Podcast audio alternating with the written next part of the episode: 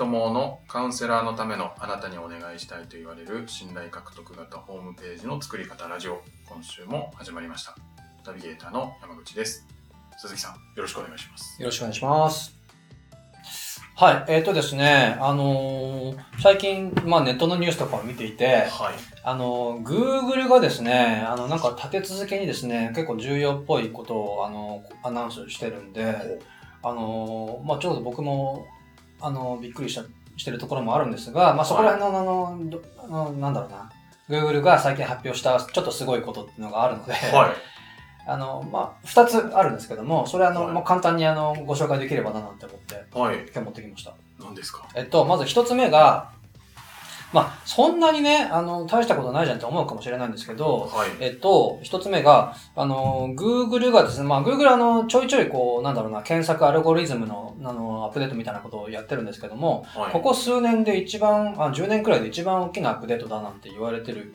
一部では言われてるんですけど、えっと、何かっていうと、あの、Google はですね、よくあの、例えば検索するときに、今、キーワードをこう、つなげて入れてるじゃないですか。はい、例えばこう、えー、なんだろう、なんでもいいんですけど、もうカウン、えー、カウンセラー、スペース、集客みたいな。はい、で探したもんですけど、はい、じゃなくて、Google はですね、例えば、あの、検索するときに、じゃあカウンセラーにおすすめの集客方法はって入れてくださいって言ってるんですよ。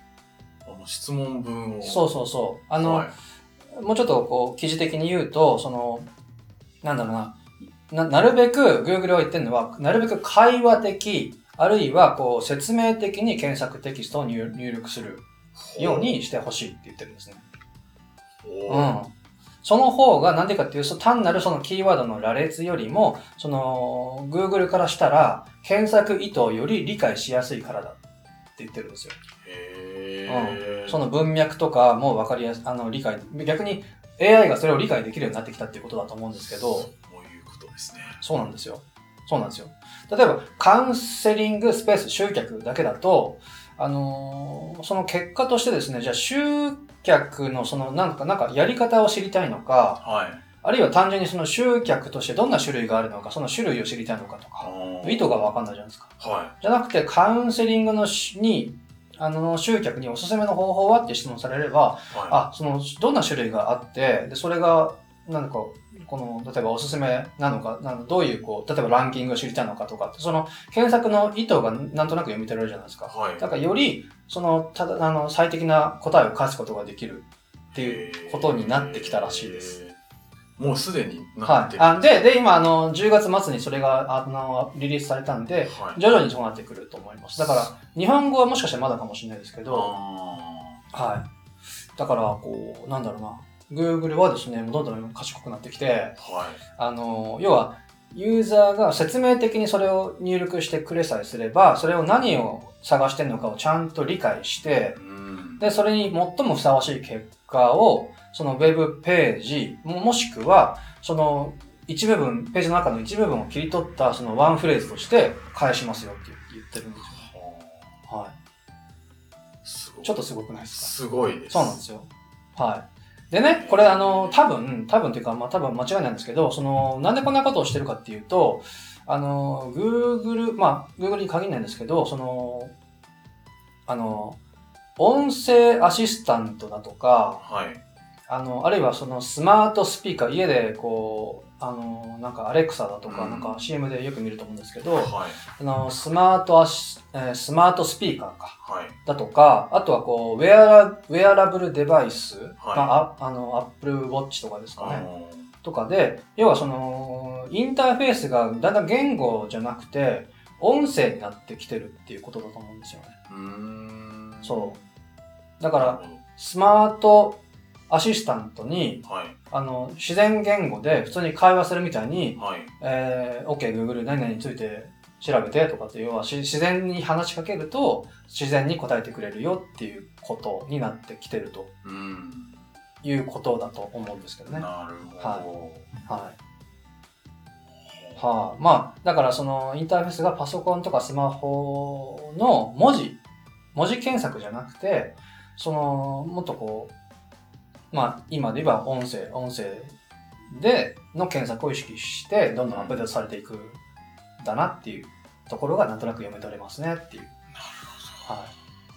確かに。確かにすごい変化な気はしそうまね。ですすね。あの、兆しが、そんな、見て取れますへはーはい。い。それだけでも、まあちょっと僕びっくりした、僕的にはびっくりしたんですけど、あともう一個、えーっとですね、あのー、Google がですね、あの、量子コンピューターって聞いたことあります？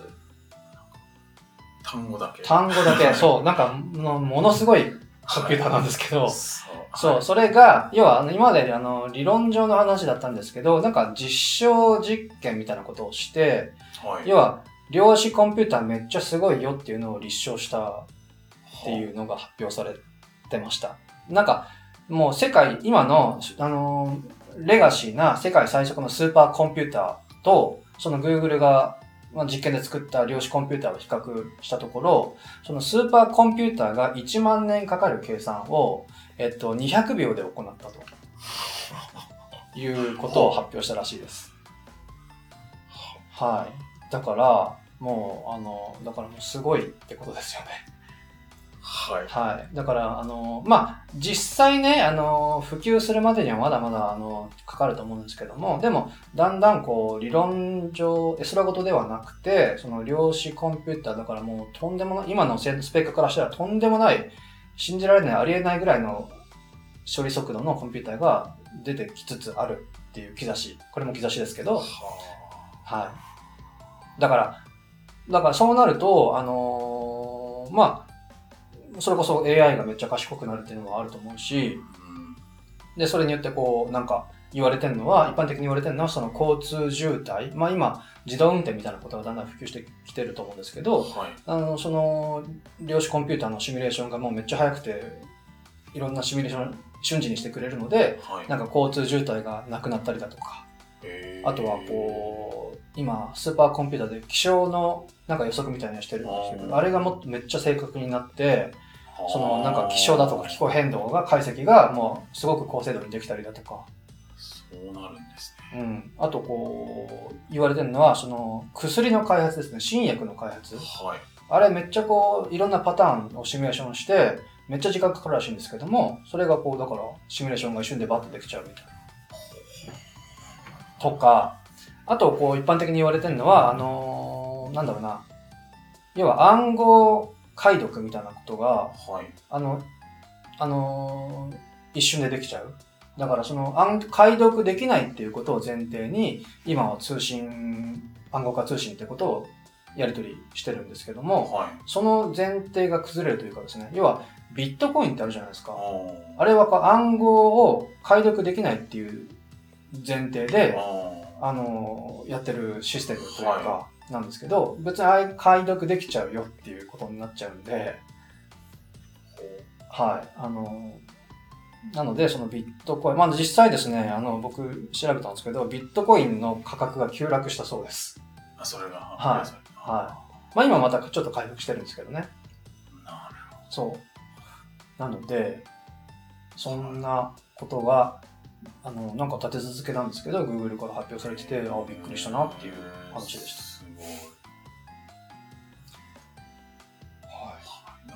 人間がどうそれを使いこなすのか、そうですよね。我々がどうそれにこうついていくのか、ね。全く想像できないん全く。想像できないはい。ですね。まあ、べあの、いい世の中になればいいと思うんですけど、うんなんかちょっと怖いことになったら怖いな、みたいな。ね、ね確かにビットコインすごい持ってる人からしたら、うんちょっと怖いっちゃ怖いです。そうなんですよ。その、だから解読できないってことを担保に、あ私いくら持ってるってことを言えるんだけど、それがこう、ね、改ざんされたりとか、うんあの、するわけですよ。しうん。だからその、なんだろう、解読されて、今、複合化されてしまうっていうのがね、量子コンピューターにかかると。なので、はいあの、まあ、そんなちょっとびっくりしたなっていう話でした。はい、はい。ありがとうございます。ありがとうございます。では、はいに移りたいと思いますが、はい。今回ご質問をいただいております。ありがとうございます。ニックネームがないですね。あ七志さんです。今さんですね。はい。はい。ではご質問です、えー鈴木さんはじめましていつも楽しくお話を伺っておりますありがとうございます、えー私はカウンセラーとして独立して3年になりますがいまいち売り上げが伸びていませんアドバイスをいただいているコンサルタントさんからは、えー集客はお金をかけて広告を回せばいいと言われたのですが、やっぱり広告はやった方が良いのでしょうか？また、やる場合にはどんな種類があってどうやったらいいのか全くわからないので、ヒントをいただければ幸いです。よろしくお願いします。という広告についてですね。広告。ご質はい。問。はい。えっと、そうですよね。あのーまあ、ここら辺話し出すとまためっちゃ、あの、長いというか、はい深いというか、あのー話なので、はい。あの、ちょっと今回はそのイメージ的なところで、あのーお伝えできればななんて思うんですけど、はい。インターネット広告っていうと、一般的に、あのー本当種類いっぱいあるんですけども、ざっくり言ってしまうと2種類です。あ、2種類なんですねははい。本当にざっくりですよ。はい。で、一つが、えっ、と、リスティング広告って言われている、はい。あるいは PPC 広告なんて言われたりするんですけど、はい。あのー PPC っていうのは、ペイパークリック、要は一回カチッてクリックされると課金されるっていう広告。あーなるほど。うん。リスティングっていうのは、要は、Google の検索結果に、あの、検索結果として、その広告がその一覧の中に混じって表示されて、でそれをカチッてクリックされると、カチャリンって課金されるっていう広告。なるほど。はい。はい。と、あとは、あのー最近よく聞くと思うんですけど、Facebook 広告ですね。ああ、うん。たまに Facebook であのそうそうそうそう。ちっちゃく広告って書いてそうそうそうそう。あの、タイムラインがザはいの中に混じって出てくるじゃないですか。はいはい。ああれですね。なるほどもうほぼほぼその2つだけ押さえておけば、もう今はいいかなっていう気がししてます。なるほどはい。うん。でですね、まあその、実際運用されるっていう場合も、その2つを運用される、あるいはどちらか運用されるっていうケースが多いと思うんですけど、はい。そのなんか違いみたいなことをちょっと今回、あの、ご説明できればななんてはい。思ってます。えっと、まあ、正直それじゃあ具体的にどうやってやるかっていう話をしだすと、それこそ、あの、全然1時間2時間じゃ終わんないくらいの話になっちゃうと思うんで、はい。その、イメージ的なその違いみたいなところをお伝えできればななんてはい。思います。で、まず、最初に言ったリスティング広告。はいうん。で、これ何かっていうと、まあ、あの、さっきもちょっと言ったんですけど、普通にね、例えばこう、何か知りたいなってことがあったら、まあ、今であれば、Google 言いますよね。Google とかはい Yahoo で検索しますよね。はいで、そうすると、その検索結果の一覧がバーッと出てきて、でそれの一番上、あるいは一番下に、その広告枠っていうのがあって、はいで、あの、例えば、なんだろうな、なんでもいいんですけど、こう、ランチ、えー、渋谷はい。とかで探すと一覧出てくると思うんですけども、はい。で、その、あの、一番上に広告として、まあ、あのーなんだろう、ランチ渋谷っていうキーワードが検索されたら、うちの広告を出してくださいねっていう、こう、Google にこう設定する、お願いしておくわけですよ。はい。で、えっ、と、広告の一覧の一番上に、あのーその広告が表示されて、はいで、それを、うんと、まあ、誰かがこう、かクリックしてくれると、例えばこう、なんだろう、ホームページなり、あの、ランディングさせたいところに、あの、連れて行くことができるっていう広告。うんなるほどうん。で、それ一回クリック、え PPC なので、ペーパークリック、一回クリックされると、例えば100円チャリンって課金されるっていう仕組みはいの、えーのがリスティング広告。はいはい。うん。で、一方、あのー Facebook 広告。はいこれはですね、あの、まあ、あの、結構最近 Facebook、普通にタイムライン見てると、あの、ちっちゃく広告って表示されて、あの、さっきおっしゃったように、混じって出てくるんですけども、まあ、あれのことですよね。はうん。あのーしれっとこう、出てきます。い出てきますねうん、そうそうそう。あのーっていう、まあ、まあ、本当大きく言っちゃうと、その2種類だけ押さえておけばいいかなという感じなんですけど、はいじゃあ、それぞれの広告の特徴を、あのー伝えするとですね、はい。あのーこれイメージなんですけどね、あのーまあ、わかりやすくしたいなと思ってご説明したいんですけど、はい。あの、最初のリスティング広告は、こうイメージなんですけど、なんか困ってる人が、例えばこう、助けてっていう声を聞いて、その声に、あの、いち早く反応して駆けつけるみたいなイメージです。ああまあ検索にそうそうそうそうそう出てく。るわけですそうなんです、そうなんです。なるほどはい。だからその、助けてっていう声、いその要は検索キーワードに反応して広告が出てくるわけはいです。うんに対して Facebook 広告はですね、はいあの、なんだろうな。うんと、例えば、あの、例えば同じ、その、渋谷近辺でそのランチを、のお店をやってるとして、そのなんかそのターゲット、自分のターゲット、要は例えばサラリーマンであれば、サラリーマンが、あの、多く通りそうな道に、はい。なんかこう、上りを掲げておくみたいなイメージですね。旗、旗っていうんですかね。あの、はいランチやってますみたいあー、なるほど。でも、その通りすがりの人が見な。て、そうそうそうそうそうそうそう。あ、じゃあ行こうかな、みたいな。あ、そういえば腹減ったな、みたいな。あーうんなるほど。そう。ピンピンときますかねここなんとなくなんとなく。ありがとうございます。えっと、そう。あのーもう一回繰り返すと、だからリスティング広告は、それ助けてって声が聞こえてる、言われてるわけですから、はい。何かっていうと、その要は悩みが顕在化してるわけですよ。うあん。悩みが顕在化してるわけですから、いその悩みをこう解決するですね、解決できるなんか解決策が他より先にいち早く提供しできれば、うん顧客になってくれる可能性が高いわけです。ーなるほど。うん。そう。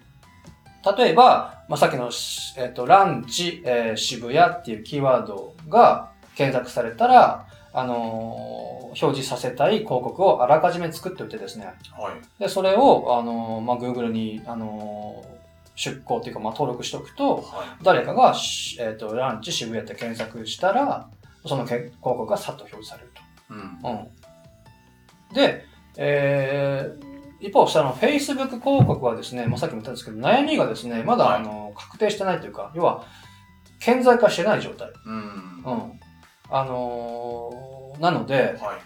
その渋谷でですね、そのなんかランチ売りたいって思ったら、やっぱりこう渋谷のこう人通りが多そうなところにですね、道、道を見つけて、あ美味しいランチやってますっていうこう、旗を掲げときます。はい。うんでそうするとその通りを通ってる人の何人かがですね、あそのは上りに気がついて、うんああ、そういえば腹減ったなと思って、はいそこで初めて悩みが顕在化して、でそのお店に入ってくれるかもしれない。っていうなるほど。うんまあ、イメージ的には。ははい。そう。なので、い。はい。まあ、イメージなんとなくわかりますか？はい。はい。まあ、なので、うーんと、まあ、どっちがいいのって話なんですけども、はい。あのーどっちがいいいいと思います？なんかその、うん助けてにうんうん答えた方が早そうな。そうなんですよ。そうなんですよ。はい素晴らしい。あの、そうなんですよね。あのーもう悩みが顕在化してるわけですから、はいまあこれですよって言えばすぐ買ってくれそうなイメージありますよね。なんか、うんはそうなんですよ。あの、なんとなく良さそうに聞こえるんですけい。ど、はい。あの、もちろんそういうメリットもあるんですけどね。はい一。方でデメリットもあって、あそうなんうですね。ん。えっと、例えばですよ、じゃあ先ほどのこうランチスペース渋谷にあの対して広告を出したいってまあ思ったとします。はい。で、そうするとね、まあ同じようにね、やっぱあの競合他社だとかが、いや、うちもそのキーワードに対して広告出したいって、例えば B さんがいたとするじゃないですか。はで、先に最初のこのランあのランチ渋谷であの検索されたら、あの100円払いますから、い。はい。あのうちの広告出してくださいって Google さんにお願いしててもですね、はな違う B さんがですね、いやいや、うち110円出しますよって言い。ったら、B さんの広告を出して、出すわけですよ、Google は。確かうん、そう。って言って、こうどんどんですね、まあ、人気のキーワードになればなるほに。ど、はい。あのー単価がですね、クリック単価がどんどん上がっていっちゃうんですね。はい。うん。っていうところが難しいところというか、デメリットなのかな。あまの。値段が単純に。そうそうそうそうそうそうなの。高いっていうかですね、まあその、だから安いキーワードを上手に探せれば安いんですけど、ああの、みんながその狙いたいキーワードだったりするーと、はい。もう1回クリックで200円とか300円とか、もうすごく、うん、あの、高くなっちゃいます。なるほど。っていうところが一つのこう、デメリットというか、まあ難しいところですね。はい。うん。そう。に対して、じゃあはい Facebook 広告はどうかっていうと、あのーまあ、例えばこの新、あと渋谷か、渋谷に勤めてるサラリーマはい。ンに、あの、この広告を出したいです。うんで、予算1日3000円です。はい。とかってやっとくと、あとは Facebook がうまいことやってくれるんですよ。おうん。あの、よろしくやってくれるので、人通りの多いところに。そうそうそうそう、やっといてね。はいうん。そう。だから運用としては比較的簡単です。うんだからまあ人気が今は割とあると思うんですけど、はい。うん。そう。ただ、これあの、やっぱりさっき言ったように悩みがまだ顕在化してない人に対して、はい。あの、の広告なので、はい。その、なんだろうな、顧客化率っていうのかな？はい。が低いっていうのが、あの、Facebook 広告のデメリットですね。なるほうん。どちゃんとそのクリックしてもらってからうん。顧客になる流れをちゃんと作ってないそうそうとそなかなかう。そうなんです。顧客にならない。そうなんですよ。そう。そう。なので、あのまあ、さっきの例で言うと、こう、なんだろうな、そのセグメントか、あ、セグメントとかって言いますけど、要は、どこ、あの、さっきの例で言うと、渋谷に勤めてるサラリーマンとかっていう、このセグメント、ターゲット設定がうまくできてなかったりすると、それこそ反応率がめちゃくちゃ悪かったりだとか、あの、本当 Facebook はその個人データをめちゃくちゃ取ってるんで、はい、あの、そのセグメントが、あの、なんだろう、年齢だとか、地域だとか、はい趣味だとか、あの、勤務先だとか、おあと、こう、子供がいるいないだとか、はあの、なんか役職がどうだとか、い。うんっていうのが全部データで持ってるんで、はい。うん、Facebook は。なるほど。うん、だから、こういう人たちに広告を出したいっていう、そのセセグメントの設定が上手にできるかどうかっていうのがポイントになってきますね。なるほど。うん、じゃあそれぞれそう。良さも、うん。まあ、悪さもあって、うんうんうん。こう注意するポイントが違って。そうなんです、そうなんです。なるほど。なんです。なので、はい。まあ一長一短どちらもあって、あのーなんだろうな、使いどころがあるんですけど、はい。あのーまあイメージとしてですね、まあ持っといてほしいなと思うのは、はい。あの、要は、悩みが具体的で、で、かつもう、その悩みのキーワードがもう明確で、で、もうすぐにこう、行動を起こしてほしい、みたいなうん時。例えば、こう、なんとかっていう問題で悩んでいて、で、あの、セミナーに来てほしい、みたいなはいケースは、あの、どっちがいいと思います？PPC そうですね。PPC、はいあるいはリスティング広告。はい。うん、悩みがもう顕在化してるわけですから、その人ピンポイントで、そのキーワードが検索されたら、その人にもう、うんと、クリックしてもらえるように、あの、で、かつ、こう、顕在化し、悩みが顕在化しているので、あの、クリックさえしてもらえれば、はい。来てもらえる可能性も高いわけなので、リスティング広告、あるいは PPC 広告っていうのが、はい。まあ、いいかなと。はい。で、じゃあ悩みがまだ顕在化してないと。うん。けど、あ実はこんなお悩みありませんかっていうふうに聞くときは、逆に Facebook 広告はいですよね。で、あ、そういえばそれ悩んでますって言って、まあ、全員じゃないですけど、見た人の何割かが、そこで初めて悩みが顕在化されて、うんえーこうなん、なんか最初のオファー、無料オファーとかに、こう、連れて、連れていくみたいなはい時は、Facebook 広告なるほどですね。そういう自分の狙いとうん。お客さんのなんか状態を見極めてというかそうなんです。それで使い分ける。そうなんです。なので、まあ、もっと端的に言うと、はい。今すぐ客が欲しい。時ははい。リスティング広告、はい。でそのうち客をなんかこう掘り起こしたい。うん。あるいはこう啓蒙したいみたいな時は、Facebook 広告がいいかなっていうふうには考えてます。はい。はい。ありがとうございます。はい。そう。まあ、なので、まあ、広告っていうご質問いただいたんで、この話をしたんですけども、あのーまあ、ね、あのー本当集客するために、あのー要は加速させるために大切なツールだなと思う思うし、うん。まあ、一番いいのはそれこそやっぱりこう自然検索でね、はい。あのーアクセスが集まり出すのが、まあ一番いいかなとは思うんですけども、お金かかんないし。だけど、やっぱりこうちょっとずつちょっとずつアクセスが増えていくので、結構時間がかかるんですよ、うん。正直。はいなので、その時間、アクセスがある程度ある、集まる、安定するまでの間のつなぎとして、はい最初広告使うっていうのもまあありかもしれないですね。なるほどはい。うん。っていう戦略もまあありかなとは思います。はいはい。ということで、はいえっ、と、そうですね、あのーなんか、今回のヒントに広告をはい検討していただければななんて思います。はい、はいありがとうございありがますとうございます。七橋さんはぜひまた追加の質問とかあればはい。いただければそうですね。と思います、はいえー最後にお知らせなんですがカウンセラーのためのあなたにお願いしたいと言われる信頼獲得型ホームページの作り方ラジオでは皆様からのご質問を募集しております、えーホームページの作り方はもちろんですが集客や売上アップのお悩みなどご質問いただきましたら鈴木さんにお答えいただきますのでどしどしご質問くださいで、ご質問を採用させていただいた方には、あなたにお願いしたいと言われる信頼獲得型ブログ13のチェックリストと、えーその中にブログを無限にかける鉄板の構成と組み合わせて使えるタイトルのフレーズ集というものがついておりますので、ぜひご質問ください。では、今週はここまでとなります。はいまた来週お会いしましょう。ありがとうございました。ありがとうございました。